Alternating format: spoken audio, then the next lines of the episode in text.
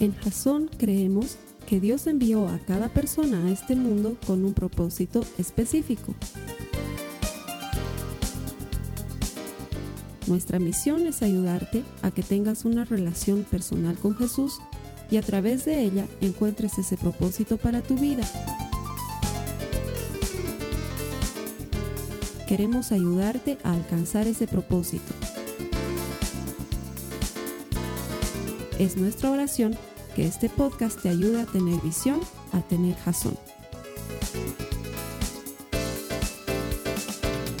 Bienvenido a Jason, gracias por conectarte a nuestros servicios, esto que ponemos semanalmente para ti en internet, convencidos de que todo el que encuentra a Dios encuentra vida. Ese es nuestro deseo, ayudarte a encontrar vida en la palabra de Dios para que te transformes en un auténtico seguidor de Jesucristo. Queremos ayudarte a desarrollar una relación personal con Él. Y eso lo hacemos por medio de la palabra de Dios, compartirla. La Biblia es emocionante y aprender de lo que Dios tiene ahí para nosotros. No solamente que te va a dar vida, pero te va a ayudar a transformarte en aquella persona que estoy seguro tú quieres llegar a ser. Bienvenido y que Dios te bendiga. Gracias por conectarte con nosotros. A las personas que vienen aquí todos los domingos, sé que siempre lo digo, lo voy a seguir diciendo hasta el día que me muera o hasta el día que encuentre algo mejor para decirles. Mientras tanto, sigo diciéndoles que creo que la gente más linda viene a Jasón.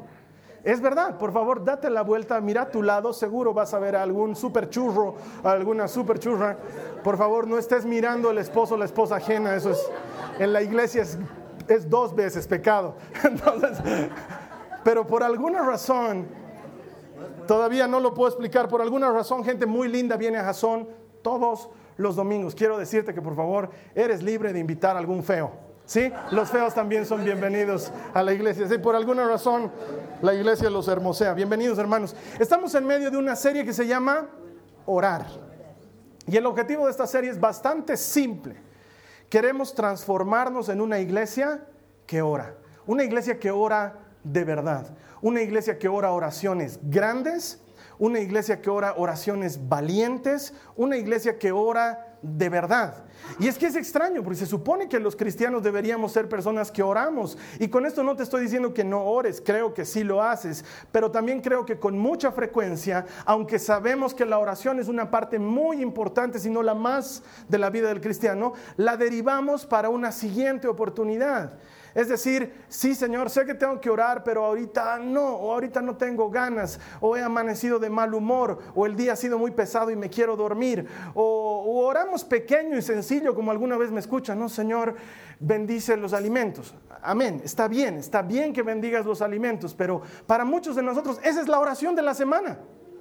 Si Dios respondiera afirmativamente a nuestras oraciones y diría, ok, en este momento voy a decir sí a todo lo que han orado durante la semana, para muchos de nosotros la única respuesta sería que nuestra comida estaría bendecida.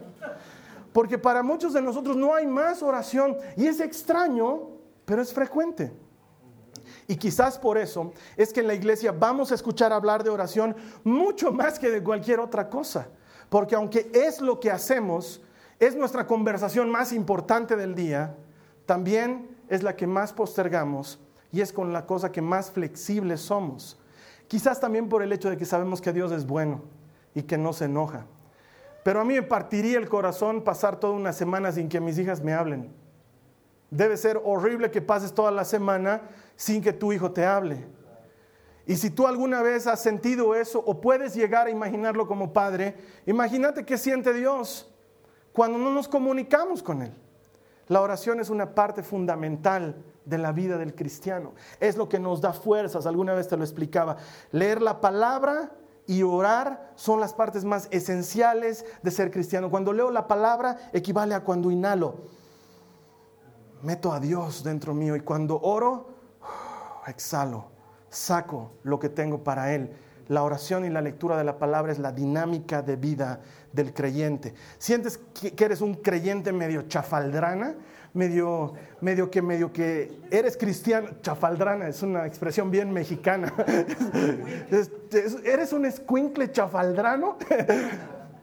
Eh, ¿Sientes que eres medio debilucho, medio, medio sin sabor, medio que tu cristianismo es de domingo? Probablemente es porque no estás pasando tiempo con Dios. Él valora mucho que cerremos nuestra puerta, entremos en lo secreto y hablemos con nuestro Padre que habita en lo secreto y Él te recompensará en público, promete Jesús. Eso es lo que deberíamos hacer. Como creencia, la semana pasada veíamos que mucho del problema de nuestras oraciones es que son pequeñas y son muy generales. ¿No es cierto? Oramos por prácticamente lo obvio. Señor, por favor, que amanezca de una vez, digamos, ¿no? O sea,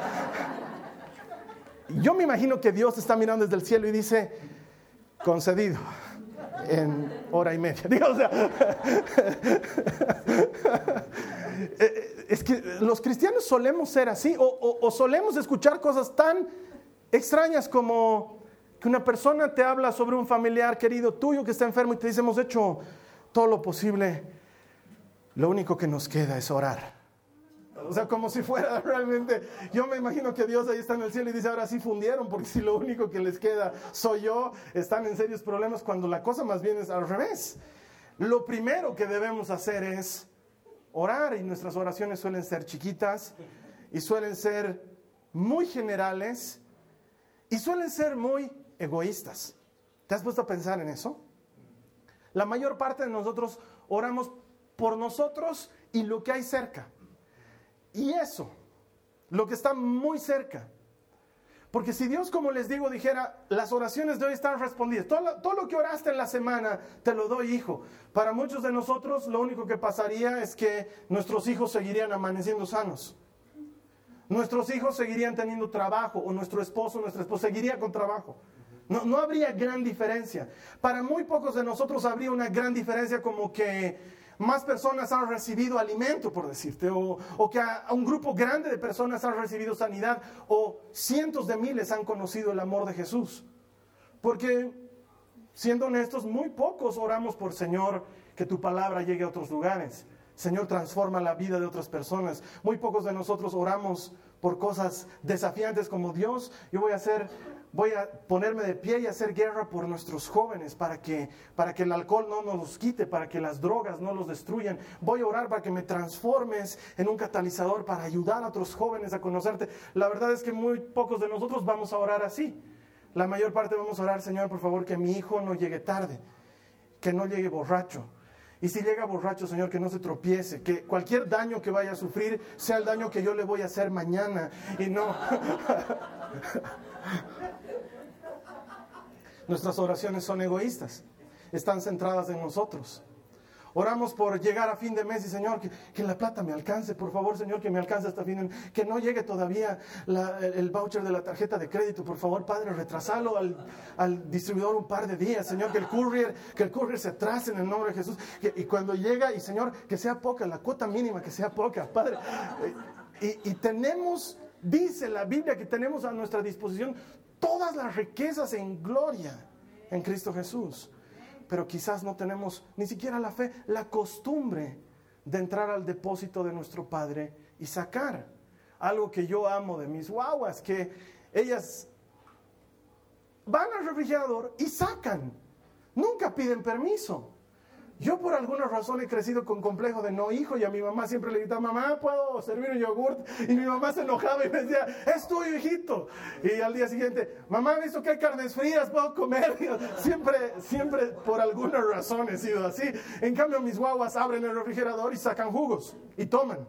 Y me dicen, se está acabando el jugo. Me, me avisan que tengo que seguir proveyendo. Y esa es la relación de confianza que tiene un hijo con su padre poder entrar tranquilamente a sus depósitos de gloria y sacar lo que necesites. Cuando mis hijas están en la tarde con la Carly, no se portan como conmigo. Conmigo vienen y me dicen, papá, tengo hambre. ¿Qué quieres, hijita? No sé, quiero ir a ver. Así van conmigo porque la Carly les da frutita les da yogurt, las educa. Entonces yo soy no estoy tan bueno en eso, tengo que trabajar en ese aspecto. Entonces abrimos la despensa y hay, hay papas fritas Pringles, hay galletas Oreo y ¿qué quieres, hija? y, se sacan y yo les dejo, porque también es una vez a la semana que les dejo, digamos, pero, pero ellas saben que pueden acceder a eso porque su papá está ahí. Así como muchas veces les digo, no, no, mi amor, no vas a comer esto, no ahorita, no hoy, como Dios también puede decirte. Porque pensamos que el no de Dios es un no rotundo, cuando muchas veces es un no ahora, no todavía, no por el momento. Y nuestras oraciones egoístas y simples y muy generales deberían transformarse en oraciones entregadas. Oraciones que piensan en los demás. Oraciones como las que te voy a leer que hizo Pablo en la carta a Filemón. Acompáñame a Filemón, el único capítulo que tiene es un solo capítulo. Más que un libro, esto es una carta personal de Pablo a Filemón. El capítulo 1, los versos 4 al 6, por favor, te pido que me acompañes. Está hablando Pablo con este su amigo, Filemón.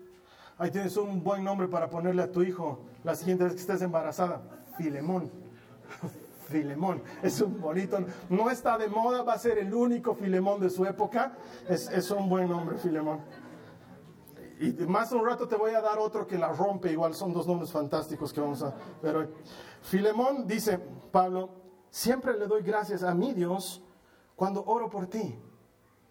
Y ahí vemos una primera actitud hermosa de Pablo. Él ora por otra persona, por sus amigos los tiene presentes.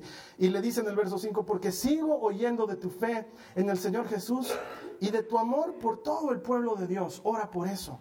Y el verso 6 le dice, pido a Dios que pongas en práctica la generosidad que proviene de tu fe, a medida que comprendes y vives todo lo bueno que tenemos en Cristo. Es interesante porque lo que está sucediendo aquí es que había otro hombre que se llamaba Onésimo, ¿sí? Ahí está, te, dije que había otro buen nombre. Ese es un gran nombre para un niño. Onésimo, y si va a ser el primero, Onésimo primero, digamos, ¿no? Imagínate, él va a poderle poner Onésimo a sus hijos, Onésimo segundo, Onésimo, hasta Onésimo décimo, va a sonar medio raro, pero... Onésimo era un esclavo, en esa época habían muchos esclavos, tú podías comprarte un esclavo, Hoy en día siguen habiendo cosas así, solamente que muy ocultas, pero en esa época era muy normal. Onésimo era esclavo de Filemón. Filemón lo había comprado. Y no entiendo bien por qué la Biblia no nos lo cuenta.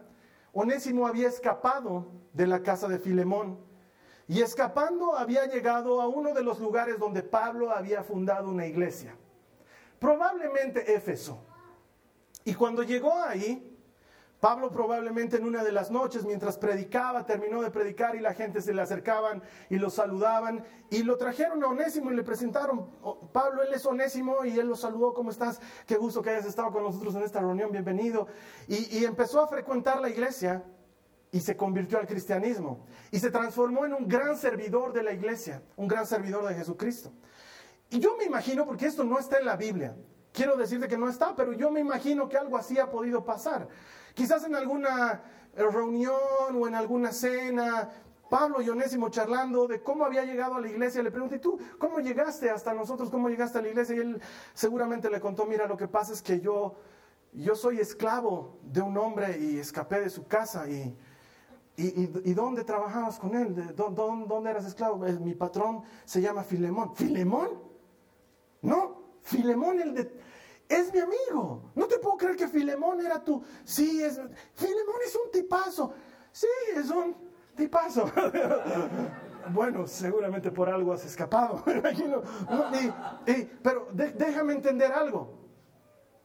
¿Cómo es que conociste a Jesús aquí con nosotros, pero no conociste a Jesús en casa de Filemón, con Filemón? Porque él es un gran cristiano. Y entonces me imagino que Pablo entró en su habitación y sacó uno de sus pergaminos y un poco de tinta y empezó a escribir. Porque le llamó mucho la atención lo que dice en este pasaje. Escucho de tu fe y sé de tu gran amor por la iglesia, pero oro para que esa fe siga, siendo generosa y la compartas con otros, la compartas con la gente que está cerca de ti. Porque es bueno ser cristiano, pero es mucho mejor compartir ser cristiano. Estoy seguro que este fue el problema que encontró Pablo, porque ¿por qué otra razón un esclavo de la casa de un cristiano se convertiría a Jesús fuera de la casa de su amo? Si no es porque este amo jamás le compartió de Jesucristo. Y probablemente ese es el tema por el cual muchos de nosotros pasamos. La oración de Pablo está orientada a que nuestra fe crezca por medio del compartir la palabra de Dios. Vuelvo a leerte lo que dice. Dice, pido a Dios que pongas en práctica la generosidad que proviene de tu fe. A medida de que comprendes y vives todo lo bueno que tenemos en Cristo. Es decir, la generosidad de tu fe, el compartir tu fe, el dar tu fe te hace comprender lo bueno que tenemos en Cristo. Y es que muchas personas no comparten de Jesús generalmente porque dicen, no sé mucho de la Biblia y tengo miedo, tengo, voy a empezar a hablar con alguien de Jesús y me va a preguntar, ¿y los dinosaurios? ¿Qué ha pasado con los dinosaurios? Y, la verdad, Carlos Alberto, yo no sé qué dice la Biblia de los dinosaurios. Y, me va a preguntar, ¿y descendemos del mono? ¿Descendemos del mono? Y entonces yo la verdad, Carlos Alberto, o sea, tengo algunos amigos que parecen que... Pero no estoy muy seguro y, no sé si la Biblia dice o no. Y, por un lado, y la verdad no sé. Me van a preguntar cosas y no sé. Es lo que mucha gente dice. No conozco suficientemente la Biblia o, no nos sentimos calificados. Y, a lo único que atinamos a pensar es, ay, ojalá pudiera ir a mi compartimiento bíblico, que, la Katy le hable, porque ella sí sabe hablar, o lo, llevaré el domingo a la iglesia y que escuche la prédica. Y, y, ojalá que la prédica, porque yo no me siento listo para compartir el Evangelio, no soy el mejor para hacerlo. O tal vez, y esto sí me daría mucha pena, tal vez te da vergüenza. Tal vez a alguno de nosotros le da vergüenza hablar de Jesús. Y en esto no puedo ser tibio con nadie y decirte, tranqui, se te va a pasar, pero tengo que decirte la verdad. La Biblia dice que, qué desdichado el que tiene vergüenza de reconocer a Cristo delante de otras personas. Porque Cristo también tendrá vergüenza de reconocernos delante de su Padre y de sus ángeles. Entonces, si ese es tu caso, eso es triste y es grave. Los dos anteriores casos son solucionables, pero si tienes vergüenza, ahí necesitas cambiar de corazón. Ese es un problema diferente. Y yo quiero compartirte hoy, desde la oración de Pablo, tres cosas sencillas que podemos aprender para no solamente orar, por compartir nuestra fe, que es la oración que quiero que hagamos esta semana, que salgamos de nuestra oración egoísta de orar por nosotros y empezar a orar por algo más, sino que además aprendas de forma práctica cómo, cómo hacerlo, cómo compartir tu fe. Y lo primero que quiero decirte es que para esas personas que dicen, no sé nada de la Biblia y no sé cómo compartir de Jesús, la cosa no comienza desde saber, sino comienza desde compartir. Porque es una dinámica que sigue más o menos este proceso y te voy a pedir que me prestes cinco sentidos, más algunos otros más, préstame el equilibrio, préstame el sentido de la orientación, los que puedas disponer ahorita porque realmente eso es importante. Todo comienza por compartirle tu fe a alguien. Compartes lo que tú crees. Eh, Jesús dice, el reino de los cielos es como un hombre que encuentra una perla preciosa y de tal emoción esconde la perla en un terreno. Luego va, vende todo lo que tiene y compra el terreno para quedarse con la perla. Ahora yo digo, nuts. O sea, ¿por qué hace todo ese... Encontró la perla y debía llevársela a su casa. Pero el reino es algo por lo que uno está dispuesto a dar todo. Entonces la dinámica de compartir tu fe es eso. Encontré una perla preciosa y no puedo ser tan egoísta, sino que tengo que darla. Porque estoy seguro que conoces a alguien a quien has visto en algún punto de su vida y has pensado, qué distinta sería la vida de esta persona si conociera a Jesús. Pero no te sientes como para hacerlo y quiero decirte que la dinámica comienza cuando le compartes tu fe, aunque no sabes cómo hacerlo. No tienes idea, pero empiezas a compartirle de tu perla preciosa. Y entonces lo siguiente que pasa luego de compartir es que impactas una vida. Y cuando tú impactas una vida, no sé si hasta ahora te ha pasado, pero hermano, quiero decirte que no hay nada en este planeta que se compare con impactar una vida. Cuando impactas una vida, entonces tu fe crece. Porque te das cuenta que eres útil para Dios con lo poco o lo mucho que tienes. Y producto de que tu fe crece, la palabra de Dios se cumple en tu vida y comprendes a Jesucristo. Los que comparten alguna vez de Jesús no me van a dejar mentir, pero cuando uno está hablando de Jesús, de pronto ¡pum! salta una cita bíblica a tu cabeza. Una cita bíblica que no sabías que sabías. Y sale. Y se la dices a la persona y luego dentro tuyo dices, ¿de dónde salió esa cita bíblica? De Dios. Estás compartiendo la palabra, impactas una vida la fe se produce dentro tuyo y como consecuencia comprendes el Evangelio. Y como comprendes el Evangelio, compartes tu fe e impactas otra vida. Y tu fe sigue creciendo y comprendes más del Evangelio y entonces compartes tu fe. Impactas más vidas y tu fe crece más y comprendes más del Evangelio. Hermanos, Mucha gente me dice, Carlos Alberto, ¿cómo sabes tanto de la Biblia? La verdad no es que me he metido hacia el seminario bíblico, he cerrado la puerta y me he pasado audios, no. Pero algo que hago desde que era muy chiquito es compartir mi fe. Hablarle a otros de Jesús. Y entonces se cumple la promesa de Dios que Él dice, no te preocupes por lo que irás a decir cuando hables de mí, porque en ese momento te será dado. No es que paso lejos de las escrituras, porque también Jesús dice, les recordaré todo lo que les he enseñado. Algo te tiene que haber enseñado, pero te cuento que vienes todos los domingos a la iglesia, estás escuchando palabra de Dios. Vas a un compartimiento bíblico, tienes más. Vas al grupo de matrimonios, tienes más. Vas al club de la pelea, uh, uh, uh, tienes más. Recibes palabra y entonces Él te la recuerda en el momento oportuno. Compartes tu fe, impactas una vida, tu fe crece y comprendes más a Jesucristo. Y como producto de eso, otra vez, compartes tu fe. Pero ¿qué pasa si hacemos lo contrario? No compartes tu fe. Te la guardas porque tienes miedo, tienes vergüenza o lo que fue. No le dices a nadie. Es más, tratas de ser un cristiano muy low profile.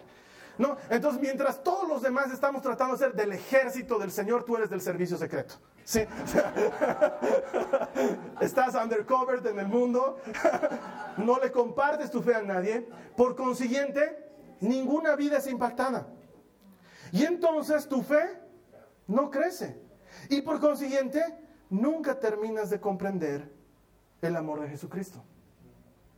Y entonces no compartes tu fe porque no lo comprendes. Y como no la compartes, nadie se impacta. Y como nadie se impacta, tu fe sigue igual. Y como tu fe sigue igual, vives en el círculo de no comprender el amor de Dios. Por eso es que es importante que aún antes de saber lo que sea, compartas tu fe. Así que algunos pasos bien sencillos, cosas bien simples que puedes hacer para compartir tu fe. Por ejemplo, lo primero que puedes hacer cuando vas a hablar con una persona de Jesús es ser sencillo, ser gentil y ser directo. ¿Qué quiero decirte con esto? No necesitamos cristianos, no los necesitamos. Si me estás viendo en alguna parte del planeta y piensas hacer esto, por favor, no lo hagas. No necesitamos cristianos que salgan a sus carteles y digan, Jesús viene y te vas a morir en el infierno. Porque eso no sirve. O sea, no sirve. No sirve cuando le decimos a la gente, te vas a morir en el infierno. No sirve, no funciona. Estos cristianos han agotado la paciencia de la gente y por eso es que no nos quieren a los cristianos. Hay que ser gentil y sencillo y directo. Como Pedro en los Hechos de los Apóstoles. Pedro sale a predicar, les habla la verdad, les dicen, ese a quien ustedes crucificaron es el nombre sobre todo nombre. Y la gente al escuchar algo tan simple y tan directo, responde diciendo, ¿qué debemos hacer?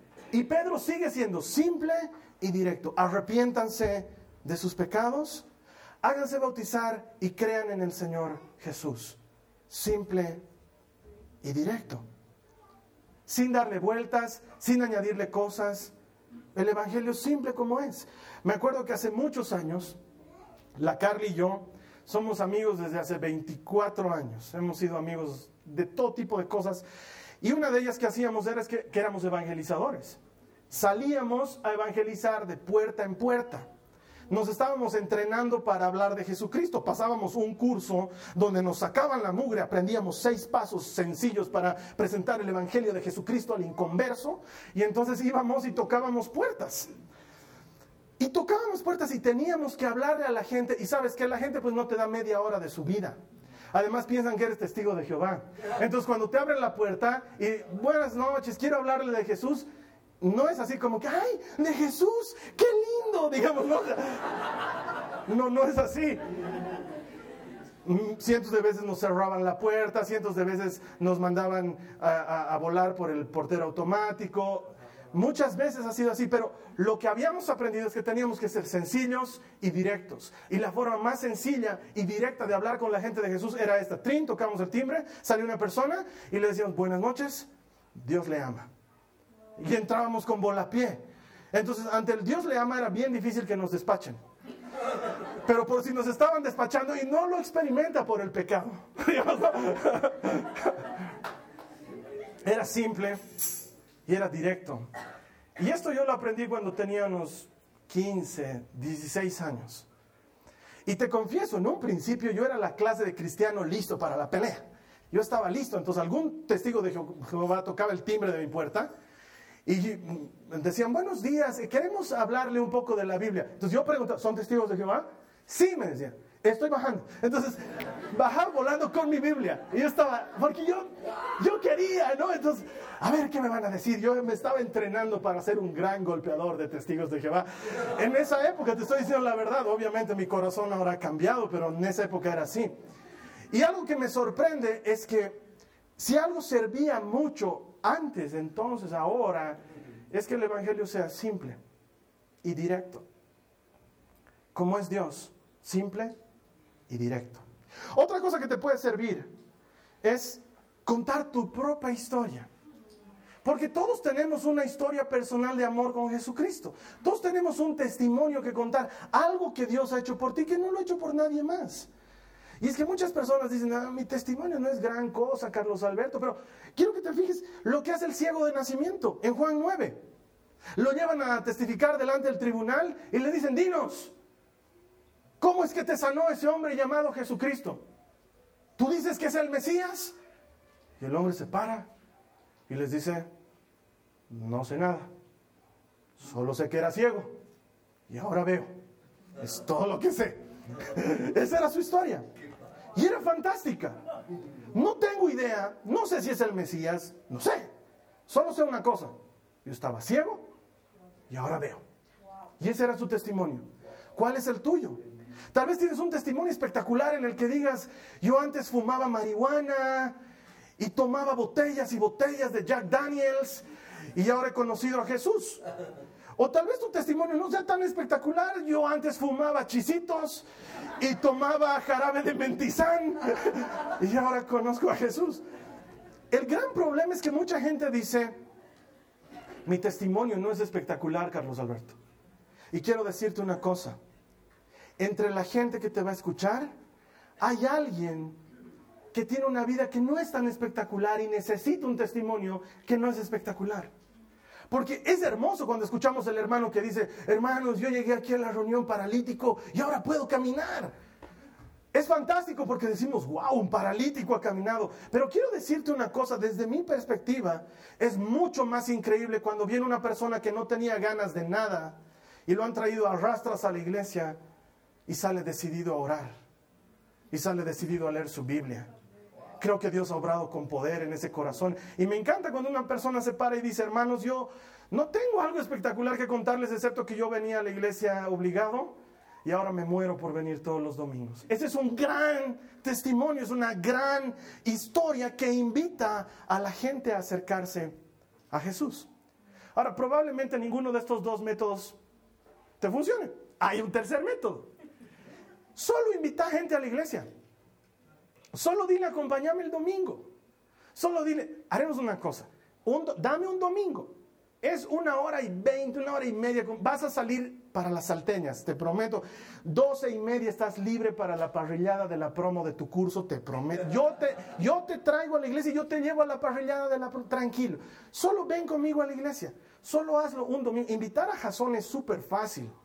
Jasón no dura mucho, está muy céntrico de dónde puedes llevar a las personas, no es que tienes que subir a la montaña para encontrarte con Dios, está bien, bien accesible, es bien, solo tráelo a la iglesia. No te estoy pidiendo clases de doctrina, que le hables de la concupiscencia de la carne y la transustanciación de todo eso, sino que le digas, ven, ven el domingo, eh, te llevaré el domingo a mi iglesia. ¿Qué es el método que muchos de ustedes han usado para traer a alguien más? Ven a mi iglesia, te va a gustar. Ven el domingo. Es una cosa que yo hago siempre, solo que para mí es súper raro. A ver, ponte en mi lugar por un minuto. Quiero llevarte a mi iglesia el domingo. donde yo predico. O sea, no, no es muy normal pues hacerse publicidad uno solito. Ven, vas a escuchar una linda prédica. Mi mamá dice que predico muy bien.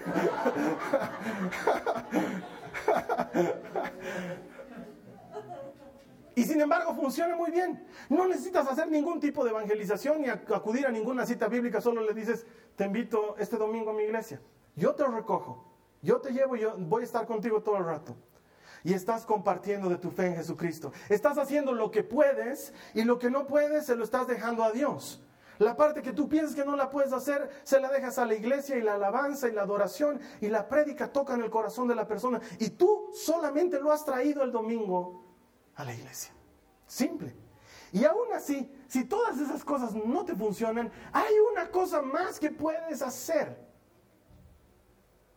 Vivir una vida que invite y que contagie. Que tu vida sea tal que la gente diga, eso quiero. Eso que tiene este amigo mío me gusta. Eso que tiene esta persona me gusta. Has recibido un informe adverso del médico y en lugar de quebrarte como Cristo está en ti y su poder habita en ti, sientes esperanza y ánimo. Y un amigo tuyo te pregunta cómo te fue con tu análisis y le muestras y te dice, oye, ¿y, por qué estás tan tranquilo? Y es que creo en Dios, creo que mi vida está en sus manos.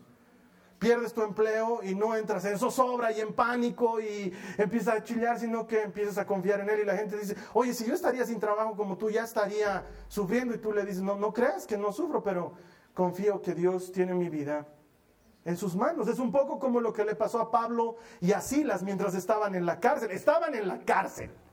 No estaban en un lindo lugar, estaban en la cárcel. Y en la cárcel la gente no se le da por empezar a cantar alabanzas. Pero Pablo y Silas estaban en la cárcel y se les da por empezar a cantar alabanzas. Y entonces el lugar entero tiembla y las puertas se abren y los presos están por hacerse pepa. Y entonces Pablo y Silas los agarran y les dicen, no, no es así nomás. El carcelero piensa que todos se han escapado, toma la espada y está listo para saltar sobre ella porque le era más honroso morir a propias manos que morir a manos del ejército romano. Y entonces Pablo le dice, no te mates, no te mates, no te mates. No nos hemos ido. Queremos seguir presos. Estamos a gusto aquí en la prisión, estamos felices aquí adentro. Y entonces hay algo en su vida que contagia. Y la Biblia dice claramente cómo el carcelero se acerca a Pablo y a Silas y les dice, señores, ¿qué puedo hacer para ser salvo? Porque es notorio que ustedes tienen algo que yo no tengo y quiero tenerlo. Y Pablo y Silas oran por él y ese hombre se bautiza y su vida cambia. Vivir una vida que contagie. Vivir una vida que invite a otros. Ayer estuve, anteayer y ayer estuve en un velorio. Y una de las personas que estaba ahí en el velorio, uno de los familiares dolientes, me dijo algo que me gustó mucho.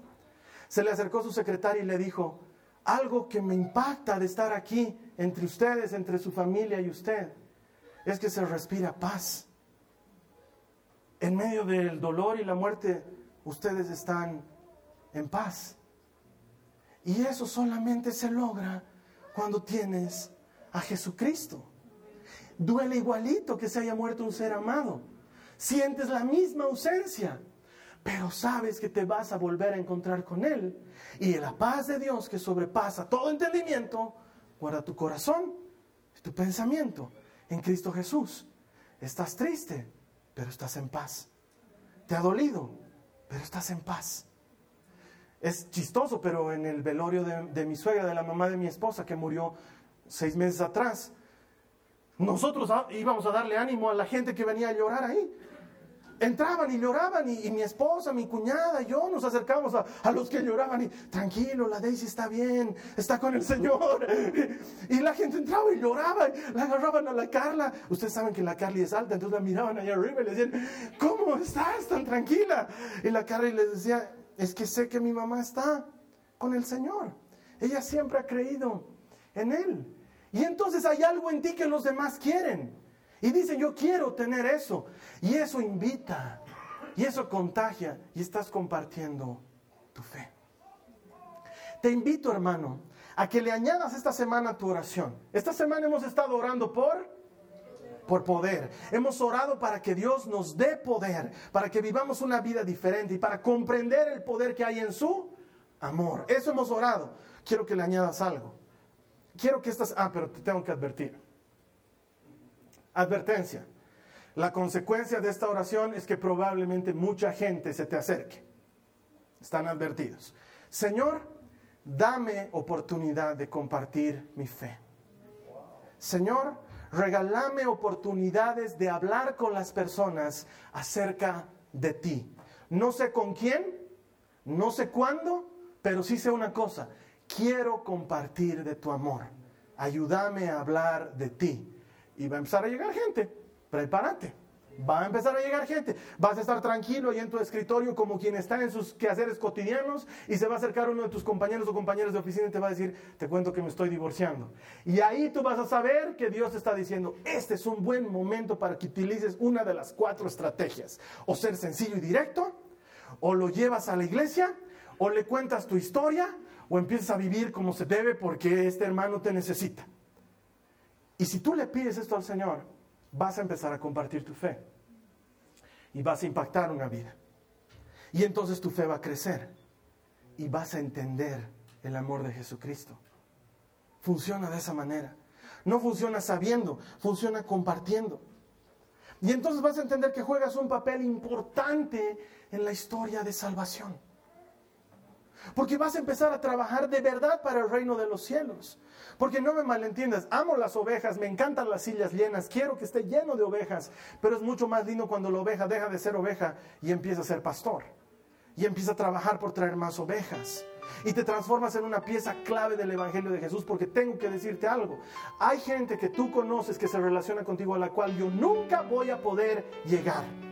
Pero tú sí puedes llegar a ellos. Y me hace recuerdo una canción que escuchaba cuando era muy muchacho de un cantante que se llama Danny Berríos. Me encantaba esa canción porque me ayudaba a transportarme en mi, imaginación al cielo, porque la canción hablaba de que Jesús lo llamaba a él y le decía, Dani, te quiero presentar a esta persona. Esta persona me conoció a mí gracias a ti. Y ahora está aquí por lo que tú has hecho en tu vida. ¿Te imaginas lo que debe ser eso? Que te encuentres con alguien que diga, gracias, tú no tienes idea, pero tú le hablaste de Jesús a mi tío y mi tío fue el que me llevó a Jesucristo. Yo estaba en esto y en esto en la vida y esto me cambió. Y tú lo hiciste posible solo por haberle hablado de Jesús a mi tío. Vas a hacer algo que impacte la vida de otros. No me quiero morir sin causar un impacto en la vida de alguien. Y tú puedes ser una pieza clave en el reino y en la historia de salvación. Y quizás sigas insistiendo, es que Carlos Alberto, no sé mucho, de veras no sé mucho, no soy bueno para hablar. Dile eso a Moisés. Moisés era malo para hablar. Era tar, tar, tar. No, no, no, le costaba hablar. O sea, y fue el autor de la liberación de millones de israelitas. Esto no se trata de cuánto sabes, se trata de que quieras hacerlo. Y lo haces y entonces Dios cumple su palabra. Acordate de lo que te estoy enseñando hoy. Él ha prometido, no se preocupen de lo que vayan a decir cuando hablen de mí, porque en ese momento les será dado lo que tengan que hablar. Y yo les recordaré todas las cosas que les he enseñado. Solamente hazlo, solamente créele. Y entonces tu fe va a crecer. Y entonces vas a dejar de ser un cristiano chafaldrana y vas a transformarte en un cristiano sólido, en un cristiano firme. Hermano, te invito a que esta semana oremos para que Dios nos dé oportunidades de compartir el Evangelio. Que nos dé oportunidades de hablar de nuestra fe delante de otras personas. Si ese es tu deseo, te voy a invitar a que hagas una oración conmigo. La siguiente semana vamos a estar hablando de otro aspecto de la oración. Yo sé que ustedes estaban esperando que hablemos de, la oración de alabanza, de la oración de sanidad, pero ¡pum! Madrugazo, podemos orar de otras maneras efectivas, grandes, específicas y sobre todo no egoístas. Formas en las que nuestra oración bendiga la vida de otras personas. Si este es tu deseo, prepárate, ora conmigo. Dios te va a proveer oportunidades esta semana para compartir de tu fe a otras personas. Te voy a invitar a que cierres tus ojos, ahí donde estás, aquí donde estás. si este es tu deseo, cerrar tus ojos y te voy a pedir que repitas después de mí. Señor Jesús, confieso que no sé mucho, pero una cosa sé, que tú estás conmigo. Te pido ahora que me des fuerzas, poder y valentía para que yo comparta mi fe con otras personas. Te pido que me proveas de oportunidades, circunstancias y gente para hablarles de ti y de lo que has hecho por mí y de lo que puedes hacer por ellos. En el nombre de Jesús, me anoto, me inscribo para salir del servicio secreto y ponerme en el servicio activo, en primera fila, donde corren las balas, para rescatar matrimonios, para rescatar jóvenes, para rescatar niños, para rescatar hombres y mujeres de una vida vacía a la plenitud que hay en tu presencia. En el nombre de Jesús. Gracias Señor. Amén. Si tú haces esta oración, si tú has hecho esta oración, como diría el chavo, aguas, porque se te viene. Es muy probable, es muy probable que en la semana tengas muchas oportunidades de compartir el Evangelio de Jesucristo. En tanto eso sucede y tú y yo volvemos a encontrarnos, que esta semana sea una semana de bendición y no una semana de maldición. Una semana en la que experimentes el favor sobrenatural de tu Dios caminando y peleando a tu lado como un campeón temible. Que el Señor Jesucristo te bendiga. Te veo aquí la siguiente semana. Muchas gracias. Esta ha sido una producción de Jason Cristianos con propósito. Para mayor información sobre nuestra iglesia o sobre el propósito de Dios para tu vida, visita nuestro sitio web www.jason.info. Allí encontrarás muchos recursos para animarte en tu relación con Dios, enseñanzas, nuestro blog, prédicas y mucho más. Te lo deletreamos www.jazon.info también puedes visitarnos en nuestro sitio en Facebook www.facebook.com barra Que Dios te bendiga abundantemente. Muchas gracias.